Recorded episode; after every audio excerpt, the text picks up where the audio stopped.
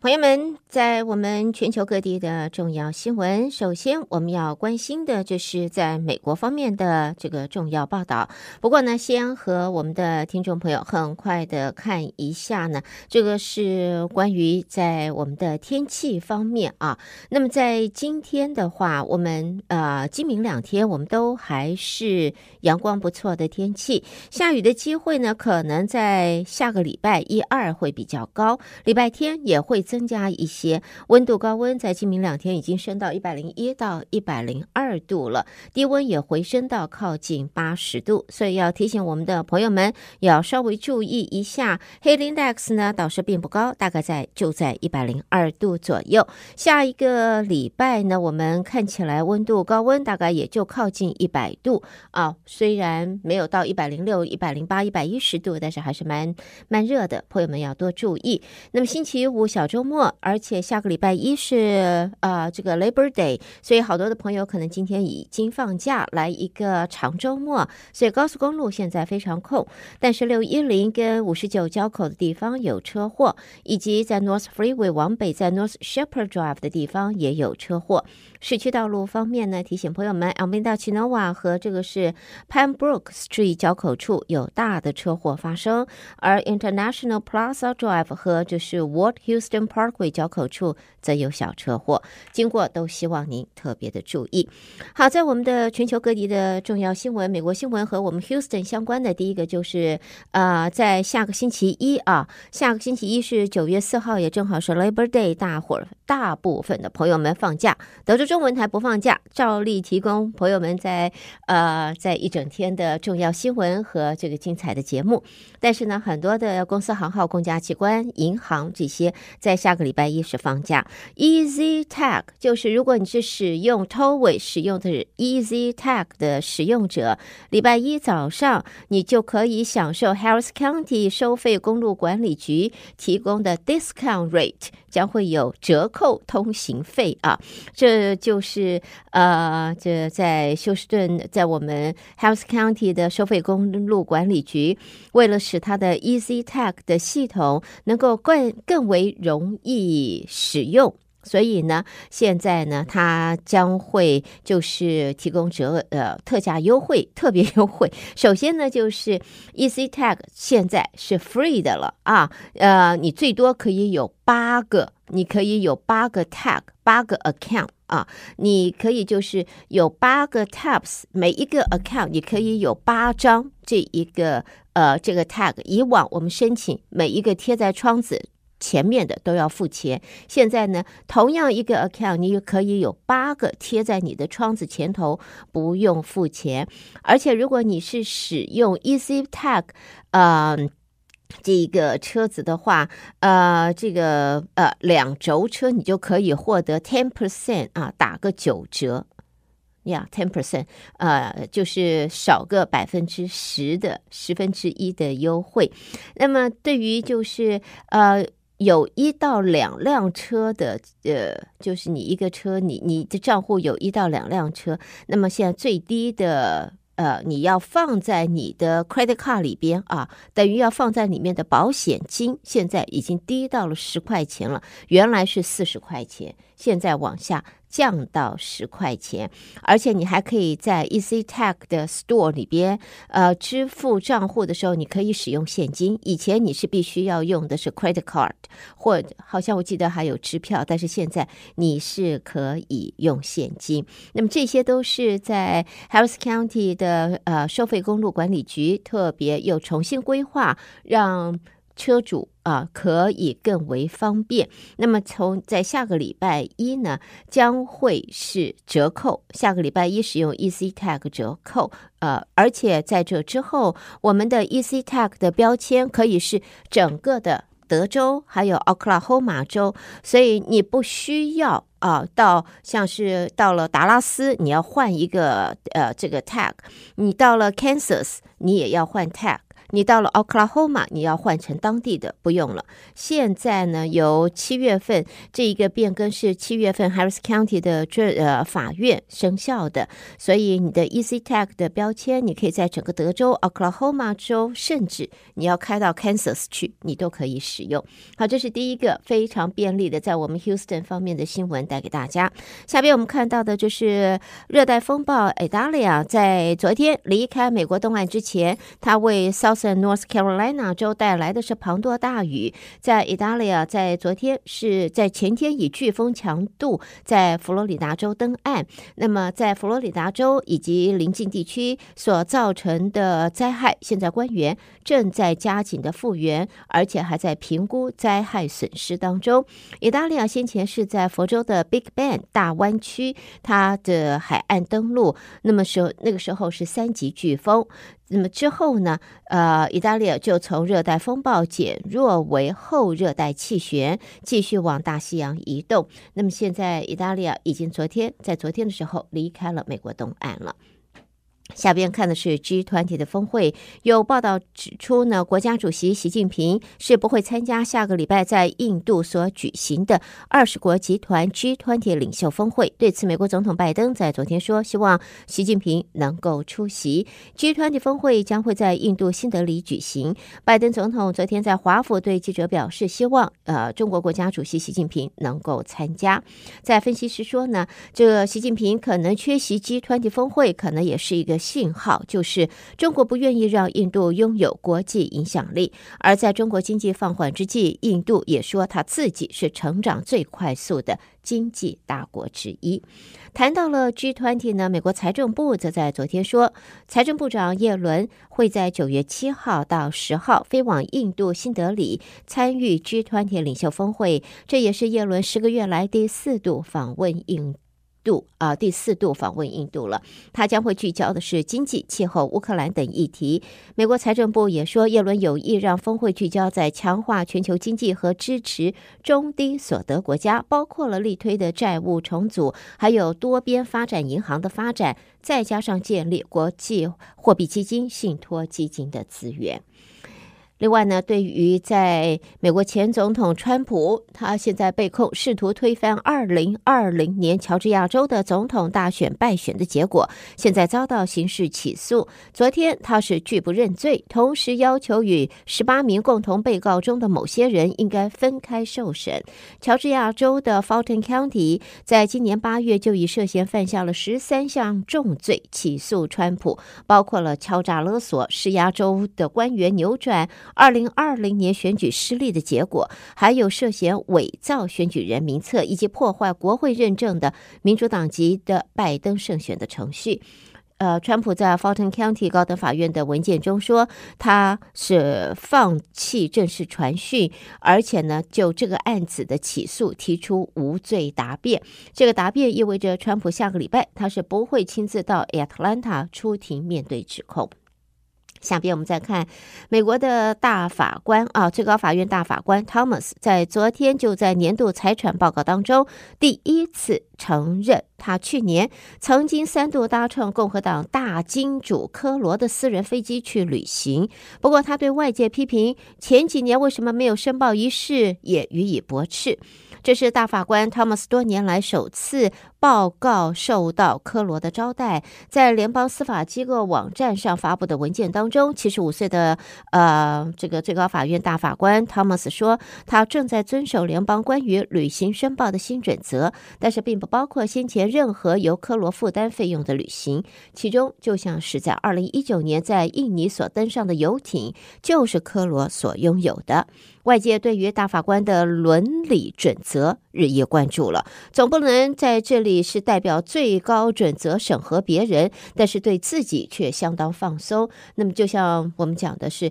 呃，宽以律己，严以待人，好像不大不大合适吧？一系列的报告显示，这一位最高法院的大法官 Thomas 多年以来是一直都从富商还有保守事业赞助者的科罗手中收到没有。公开的昂贵礼物，包括了国际旅行在内。而他的母亲汤姆斯的母亲在乔治亚州一直居住的房子就是科罗所付钱购买。同时，汤姆斯和他的妻子抚养的小孩，他两年的私立学校的学费也是由这一位共和党的金主科罗所支付的。好，另外呢，谈到了共和党，我们也看到这个联邦参议院共和党领袖麦康奈最近是出现了两次僵住不动、恍神的状况，昨天再度是第二次的发生，引发外界对他健康的疑虑。不过，美国国会医师则表示，经过问诊之后，评估麦康奈的健康状况还是可以持续的工作的。谈到了医药保健，我们则看到白宫在昨天说，美国计划提拨超过四点五亿美金的新的资金，用来打击药物过量的现象。尽管美国的药物成瘾危机严重，但是白宫也提到，因此而丧命的人数已经慢慢的平缓了。在白宫全国毒品管制政策局的主任说呢，在二零一九到二一年药物过量案是急剧增加之后，二二年的情况趋于平缓。但是他也坦诚，死亡人数增加的情况放缓，并不反映与翻呃 fentanyl 啊这个芬太尼相关的死亡案例。而 fentanyl 是一种强效的合成类鸦片药物，现在正充斥美国的毒品市场。它也是导致美国大多数药物过量情况的原因之一。好，接着呢，我们再看到的就是呃纽约的消息，知情人士说，安谋国际科技公司 ARM Holdings 现在计划在劳动节之后，也就是下个星期一之后，要举办投资人说明会。在众所瞩目之下，这家晶片设计大厂在为它九月份第一次 IPO。公开募股，现在在做准备了。而戴尔这个是戴尔科技啊，戴呃，在昨天也上调了它全年营收和获利的预期，主要是拜 AI 人工智慧融景所赐，还有电脑硬体和伺服器产品需求在长达数月下滑之后，现在趋于稳定，所以戴尔现在上调它全年营收的。获利预期，这些都是财经方面的好消息，大伙儿听了应该相当开心。带给朋友们的就是在美国方面的报道。朋友们收听的是德州中文台，我是胡美杰。在美国新闻之后，下边我们把焦点转到国际新闻方面，和我继续一同关心。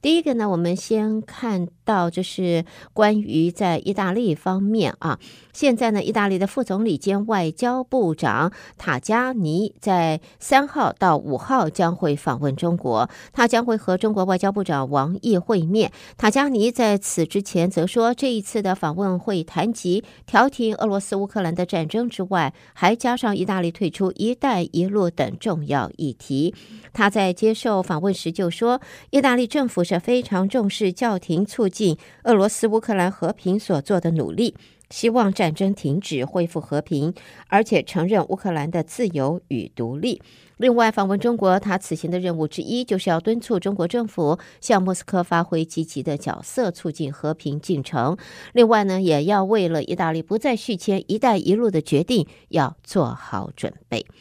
谈到了 G20 峰会呢，我们也看到二十国集团的峰会即将要在印度新德里要召开，成员多为流亡藏人的非政府组织西藏青年大会，呼吁与会领袖要把西藏的议题也纳入优先讨论。其呃，藏青会的会长召开了记者会，表示 G 团体领袖在讨论全球议题时，应该把中国西藏议题也列为优先项目。他的说法，在这个藏呃，根据藏青会的说法，西藏议题是具有生态严肃性。西藏的淡水资源攸关下游二十亿人的生活，而在中国方面，生态环境在这个地方被破坏，在西藏新建大坝也为下游国家带来潜在的生态灾难。接着我们看到的呢，就是在日本的外务大臣林芳正今天宣布，将会在九月三号到十号要访问的是约旦。埃及、沙乌地阿拉伯、波兰四个国家。媒体分析，林方正这次出访是希望能够确认中东国家能够协助能源稳定供应。林方正访问沙乌地阿拉伯之际，也会和沙乌地阿拉伯的外长呃会谈，也会与波斯湾合作理事会其他五国外长进行会谈。日本九成以上的原油由波斯湾合作理事会成员国输入。那么林方正这一次的出访也有意要确认这六个国家协助稳定能源领域以及国际原油市场等等。接着呢，看到这是呃，在教廷方面，天主教教宗方济各已经在今天抵达了蒙古，这是首度有教宗造访这个以佛教为主要信仰的国家。而教宗在专机上也向中国国家主席习近平致上了问候祝福。中国方面回应将推进改善双边关系的进程。蒙古大约三百三十万人口，天主教徒却只有一千四百人左右。教宗方济各高龄八十六岁，这一次到访目的就是要向当地的天主教徒表达支持，同时他也有改善教廷与中国还有俄罗斯关系的一个策略性的考量。好，接着我们看的是泰国，流亡海外数十年的泰国前总理戴克辛，现在终终于终于回到自己的故乡，回到泰国了。他因为贪污案遭法院判处八年的有期徒刑，戴克辛也随后申请王室的特赦。现在泰国王室公告，在今天刊出了泰王的命令，戴克辛的刑期由八年减为一年。戴克辛在二零零一年的二月出任泰国总理，零六年九月十九，在泰国军方发动了政变，而那个时候他正在纽约出席联合国大会，结果直接就被泰国军方解职，军方接管政府，而他就流亡海外。那么在现在，终于又回到自己的故乡，而他的这个刑期。由泰国王室特赦八年，现在减为一年了。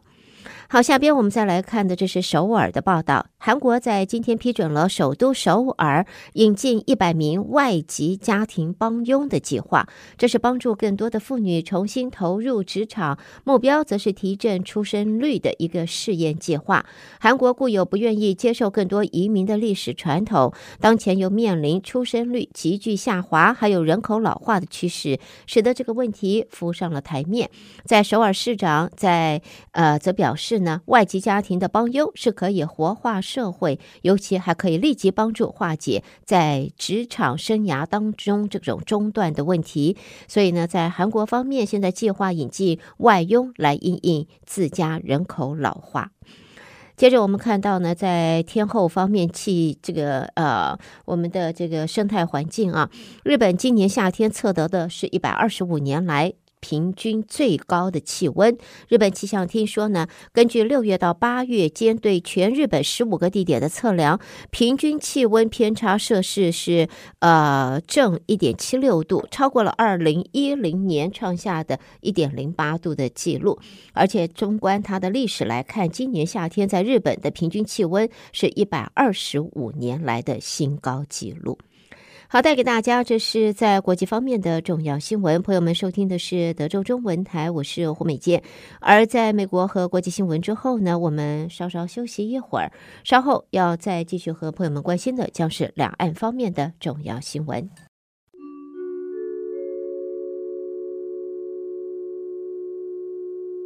中国新闻，我们先看到关于强烈台风苏拉的呃侵袭，它逼近香港和广东省，广东当局严阵以待，省长王伟忠已经前往惠州来指导防台。此外，进出广东的铁路列车已经在一号晚上全部停驶，连接香港、澳门和珠海的港珠澳大桥也在一号下午关闭了。是鉴于强烈台风苏拉到来，香港的各主要交通工具今天都大部分都暂停运作，包括了航班，有三百六十六个航班被取消。在香港天文台，在今天已经挂起了八号台风的讯号。机场管理局客运大楼运作总经理则说，机场的运作大致正常，六百个航班在今天还是可以顺利起降。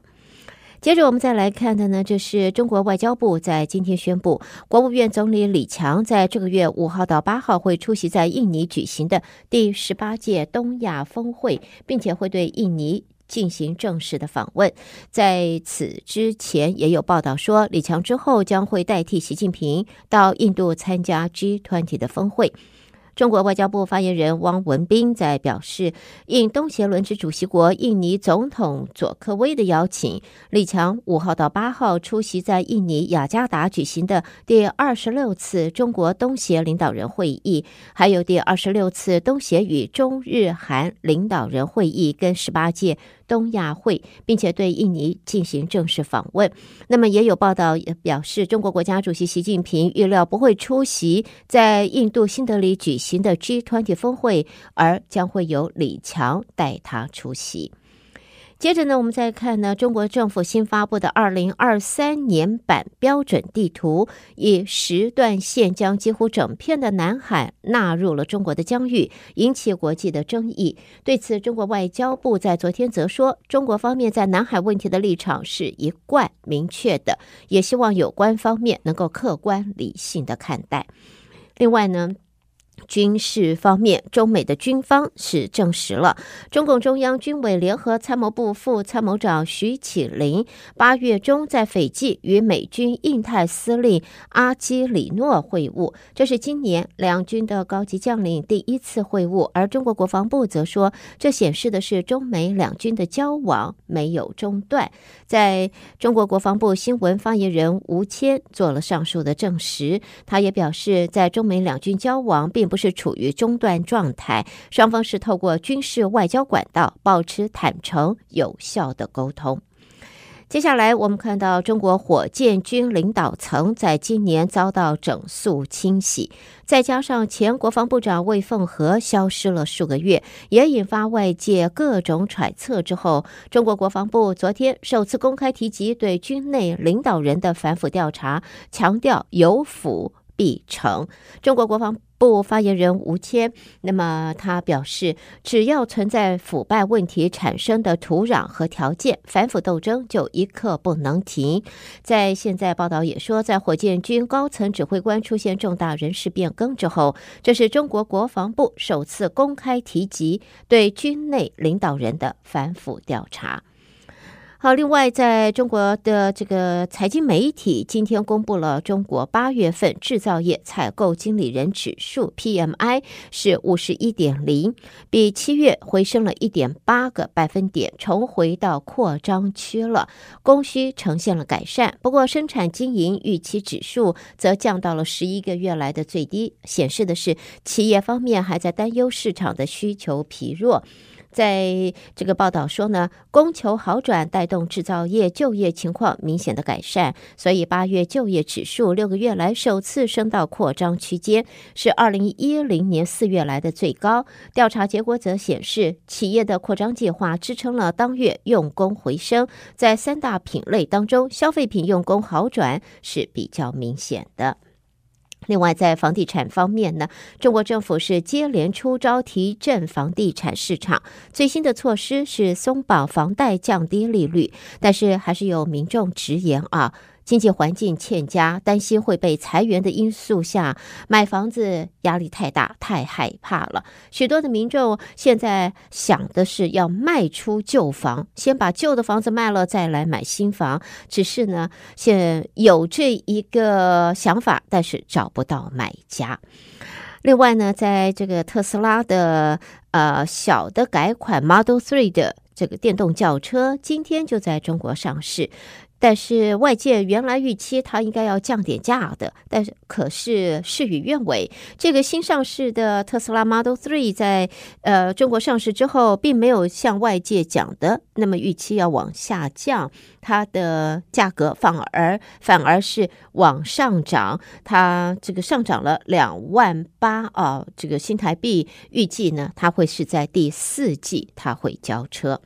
好，最后我们看到这个近视、近视、视力、视力，大家现在这个看手机、看电脑时间太多了，所以呢，在中国教育部九月就会开始全国近视防控宣传教育月的活动，要求各地中小学校要保障学生每天在校内校外各有一个小时的体育活动时间，鼓励有条件的学校学生校内外活动应该要达到两个小时，希望能够就是预。防小朋友在未来近视越来越多，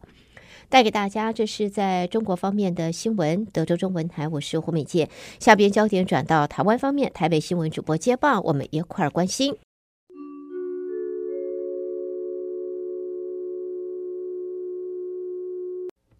德州的听众朋友，您好，我是央广主播张旭华。在台湾的消息方面。美国联邦众议院军事委员会副主席魏特曼于八月三十一号到九月二号率团访问台湾。蔡英文总统今天上午在总统府接见。蔡总统感谢在座议员长期在美国国会推动各项友台法案，更透过来访展现对台湾的友谊与支持。总统强调，当前面对威权主义扩张，民主伙伴的团结合作更加重要。台湾期待能与美国及更多民主伙伴一起守护区域的稳定与繁荣，也期待台美能够持续深化经贸伙伴关系。总统说：“台美二十一世纪贸易倡议已经顺利签署首批协定，也迅速的通过施行法案。相信透过这项协议，台湾和美国将持续深化经贸伙伴关系。”为了促进台美更紧密的呃双向投资以及产业合作，我们也希望在各位议员的支持之下，能够解决台美双重课税的问题。魏特曼则强调，美国国会很关注对台军售延宕交付一事，并表示，若有任何国家或势力对台湾发动无端武力攻击，美国一定会非常强硬的回应。为了推动国会外交，立法院国际事务处今天正式挂牌运作。立法院长游锡堃与朝野各党共同见证历史性的一刻。游锡堃表示，台湾国际地位特殊，国际上有许多台湾行政官员走不进去的地方，国会外交确实可以弥补不足。而国际事务处正式挂牌之后，将与外交部及侨委会携手合作，扩大国会外交效益，让台湾的民主传扬到世界各个角落。游锡堃说：“也将。”持续和外交部及侨委会携手合作，深化我国外交布局，厚植国际友台力量，扩大国会外交效益，让台湾的民主传扬到世界各个角落。游锡坤也当场宣布，首任国际事务处处长将由前驻韩国台北代表部釜山办事处处长林承富出任。前立法院长王金平致辞时也谈到，国会外交确实比以前艰困，不仅立委不能随心所欲参与，还要顾虑是否连任，以往建立的国会外交成果也可能中断。他感佩尤细坤推动民主国会的决心，相信国际事务处挂牌之后，立法院有了完整体制，将对国会外交事务贡献良多。鸿海集团创办人郭台铭宣布投入二零二四总统大选之后，在野阵营整合问题备受关注。而民调稳定领先的民进党总统参选人赖清德也不敢大意，持续强化陆战与空战，并把重点摆在加强立委辅选行程，力拼总统胜选、国会过半。赖清德近办发言人郭雅慧指出，赖清德近来加强立委辅选行程，奔赴北中南各县市为立委候选人站台，更在 YouTube 推出合体系列短片。此外，赖清德继官方 IG 推出五款滤镜之后，这次又运用 AR 技术的民主大联盟滤镜，让募款小物应援毛巾的本垒板纸盒包装瞬间化身球场，立委参选人立体现身，亮眼特效令人耳目一新。赖清德更透过 IG 短影片力邀赖好友们一起使用滤镜。我的台湾，我的民主大联盟 IG 滤镜上线哦！有兑换应援毛巾的好朋友们可以来试试看，认识所有民主大联盟的伙伴，一起挺台湾。郭雅慧说明，赖清德还会继续到全台各地辅选，也会继续推出各地区立委参选人的推荐影片，邀请支持者一起支持台湾队。让跨党派、跨世代、跨领域的优秀人才顺利进入国会，共同为台湾打拼。针对民进党总统参选人赖清德竞选办公室批评国民党总统参选人侯友宜提出的“世界上最危险的地方在台湾”等言论，是在贩卖恐惧、恐吓人民。侯友宜今天参加新北市妇女会理事长交接典礼暨挺侯市长选总统后援会成立大会受访时表示，《经济学人》杂志等国际媒体称全世界最危险的地方在台湾。日前他访问日本时，日本友人也担心台海危机。很多外资也关心此议题，国人也非常担心两岸关系。侯友谊说：“因为民进党的错误的政策引发战争，所以大家都没安心嘛，就非常的担忧嘛。民进党，你难道没有听到人民不安心的事吗？你可以视而不睹吗？你还只敢丢？”侯友宜表示，民进党应该倾听人民的声音。他强调，两岸和平最主要是要让台海安定、台湾安全、国际放心。国民党主席朱立伦今天到台南替立委参选人站台助选，被问到在野阵营如何整合时，朱立伦说：“不到最后关头绝不放弃，并透露每天都有一些进展，不管是喝咖啡、喝果汁都可以，只要有见面就是好事。目前努力推动中。”鸿海集团创办人郭台铭希望与国民党总统参选人侯友宜、民众党总统参选人柯文哲见面。郭台铭今天表示，两点之间最近的距离就是直线，希望能跟侯柯两人直接联络，透过中间人联络容易产生误会。针对何时跟侯柯一起坐下来谈，郭台铭表示他会约好时间。他说：“通过其他人呢讲一大堆，我觉得会造成困扰。”现在造成大家外面一团乱，各各说各话各猜，都是中间不必要的人、不必要的传话、不必要的联系、不必要的发言所造成的。我想，我们三个人一定会在最近找个时间约好。